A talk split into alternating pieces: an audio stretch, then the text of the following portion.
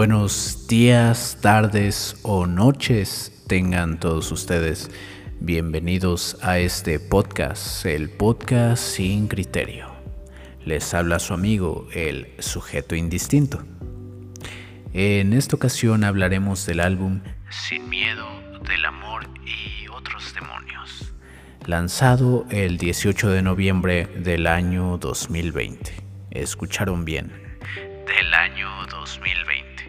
Para que no piensen que todo este año ha sido una catástrofe. En fin, pertenece a la cantante y compositora Caliuchis.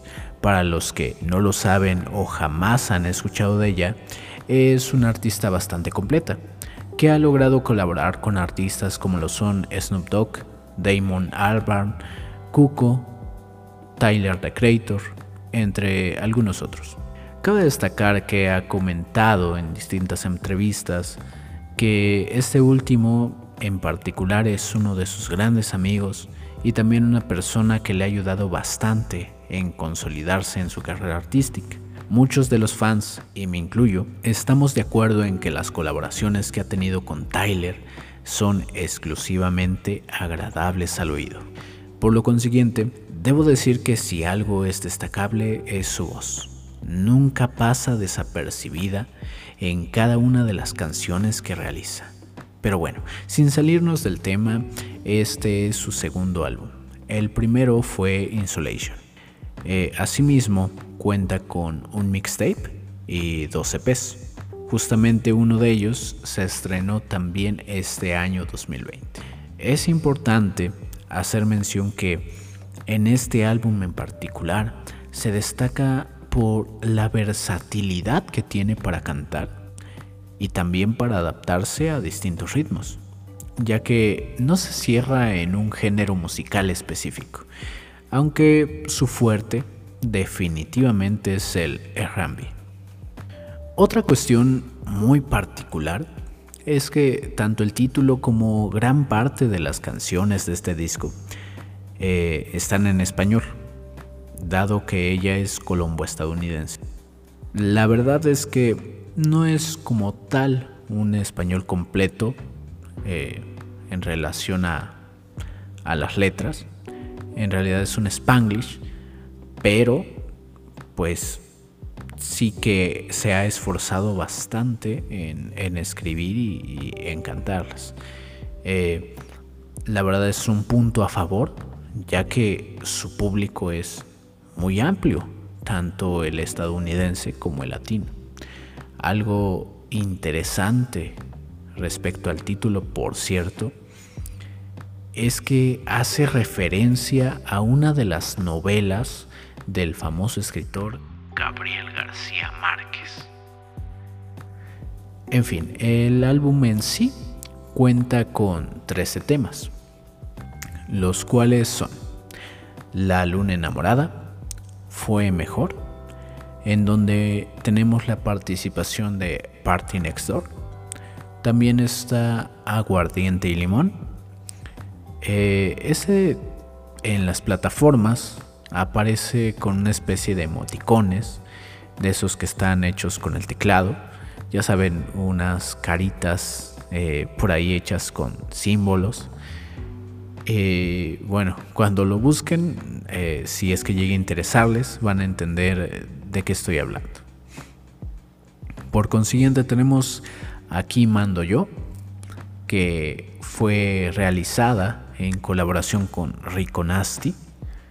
Luego está Vaya con Dios, que te pedí. Quiero sentirme bien. Telepatía, de nadie. No eres tú, soy yo. Te pongo mal, préndelo. En colaboración con Joel y Randy. La Luz Fin en colaboración con Jay Cortés y por último Ángel Sin Cielo. El primer sencillo que fue lanzado eh, fue Aquí mando yo. Primero eh, lo publicaron solamente con una portada y la música. Posteriormente, al paso de algunos días solamente, se lanza el video oficial de dicho tema, Eh, fue producido como varias de las canciones de este disco por Tiny. Eh, así como dice su nombre, eh, Tiny, pero con una Y al final. Aquí hago un pequeño paréntesis, ya que en lo particular pienso que es bueno mencionar a las personas que trabajan en cualquier álbum, los productores, ingenieros, los músicos, todos son muy importantes en cada álbum, porque muchas ocasiones pasamos por alto el trabajo que existe detrás y que lógicamente no es nada sencillo. Y bueno, no, no aterrizándolo solamente a la música, sino a cualquier tipo de arte, creo que siempre que, que alguien aporta una idea, que alguien, que alguien hace algo para que llegue a nosotros, pues es porque tiene un trabajo muy importante. Pero bueno, ya después habrá algún momento para comentarlo con más detalle. En fin, lo, destacable de, de, Tiny es que es un productor musical de reggaetón de los más afamados, ya que su nombre está en trabajos de artistas como lo son J Balvin, Bad Bunny, Wisin y Yandel, entre otros. Eh, ustedes saben de, de esos que, que la verdad están como que en su mejor momento. Eh, como dato extra, les comento que además este álbum accedió al top 10 de los álbumes latinos coordinado por Billboard, con un equivalente de nada más y nada menos que 30.000 unidades vendidas en su primera semana. Una cuestión que definitivamente hay que tomar en cuenta. Sin más, pasemos a explorar un poco de lo que nos ofrece esta particular entrega. Bueno, antes de pasar al tracklist, pero con más detalle, debo eh, comentarles que cuando salió Aquí mando yo, muchos especulaban que por el ritmo y bueno, y también por el, productor que, tiene, el álbum en sí iba a ser completamente de, reggaetón o algo, algo muy parecido porque eh, como ustedes saben varias artistas latinas han optado por, por hacer este ese tipo de materiales para pues tener un mercado más amplio sin embargo, pues no fue el caso de Cali porque eh, a pesar de que nos presenta Aquí mando yo, después cuando escuchamos el álbum completo nos impresiona con eh, ese cambio de estilos, de ritmos, eh.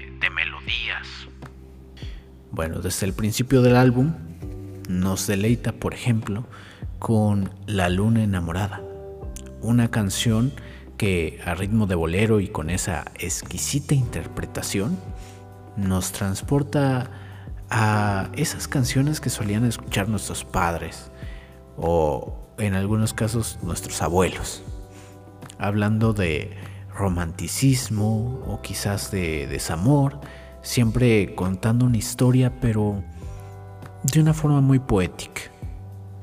En este caso, bajo la premisa La venganza es de hecho, es una adaptación del grupo cubano Los Zafiros de una canción que lleva por nombre La luna en tu mirada. Yo les recomiendo que también busquen a, Los Zafiros si es que están interesados. Y la verdad es que también es una canción preciosa.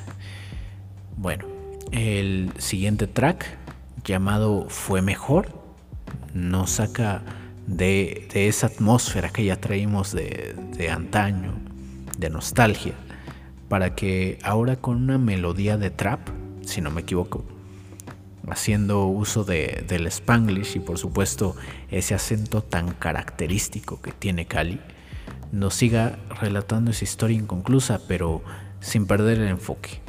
Y ahora con la participación de Party Next Door. Así es justamente que llegamos a aguardiente y limón. una canción con una melodía mucho más tranquila, mucho más relajante, eh, con un ambiente de entre RB y, pop, al menos en lo que pude percibir, que de hecho aquí destaca bastante el, bajo que se escucha al fondo, porque tiene como una esencia mm, de funk y lo hace una mezcla bastante agradable. Enseguida escuchamos la canción Aquí mando yo, como lo dije anteriormente, con la colaboración de Rico Nasty. Es, a diferencia de la canción anterior, algo más movido, más rítmico, más bailable y del cual se percibe como un cierto enfoque pues feminista de, de empoderamiento, ¿me entienden? Pero sin dejar de lado esos armónicos que siempre ha logrado al corear con varias voces al unísono. Eh, de esas canciones que logran atraparte. Además, el ritmo es muy pegadizo y definitivamente ha sido una excelente decisión lanzarlo como sencillo previo al material completo. Después está la canción Vaya con Dios.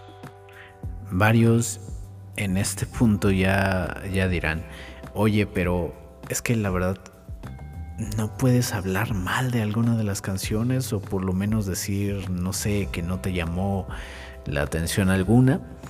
Y francamente les diría que pues es que es uno de esos álbumes que, que se pueden escuchar completos de, principio a fin. Y no se sienten pesados. Lógicamente pues tiene sus detalles y definitivamente los gustos de cada quien pues difieren. Pero creo que algo que tiene y que le da un plus es que va sobre una historia. No son solo canciones al azar que se grabaron y se compilaron en un material para su venta. Eh, por ello es que lo recomiendo tanto. Pero bueno, como les decía, Vaya con Dios es la siguiente canción. Aquí podemos apreciar que entran más instrumentos a escena. En este caso, por lo que percibo, están algunas guitarras y violines que acompañan a, la voz de Cali que merecen especial atención la verdad los arreglos y los detalles para, cada momento parecieran como sacados de una orquesta.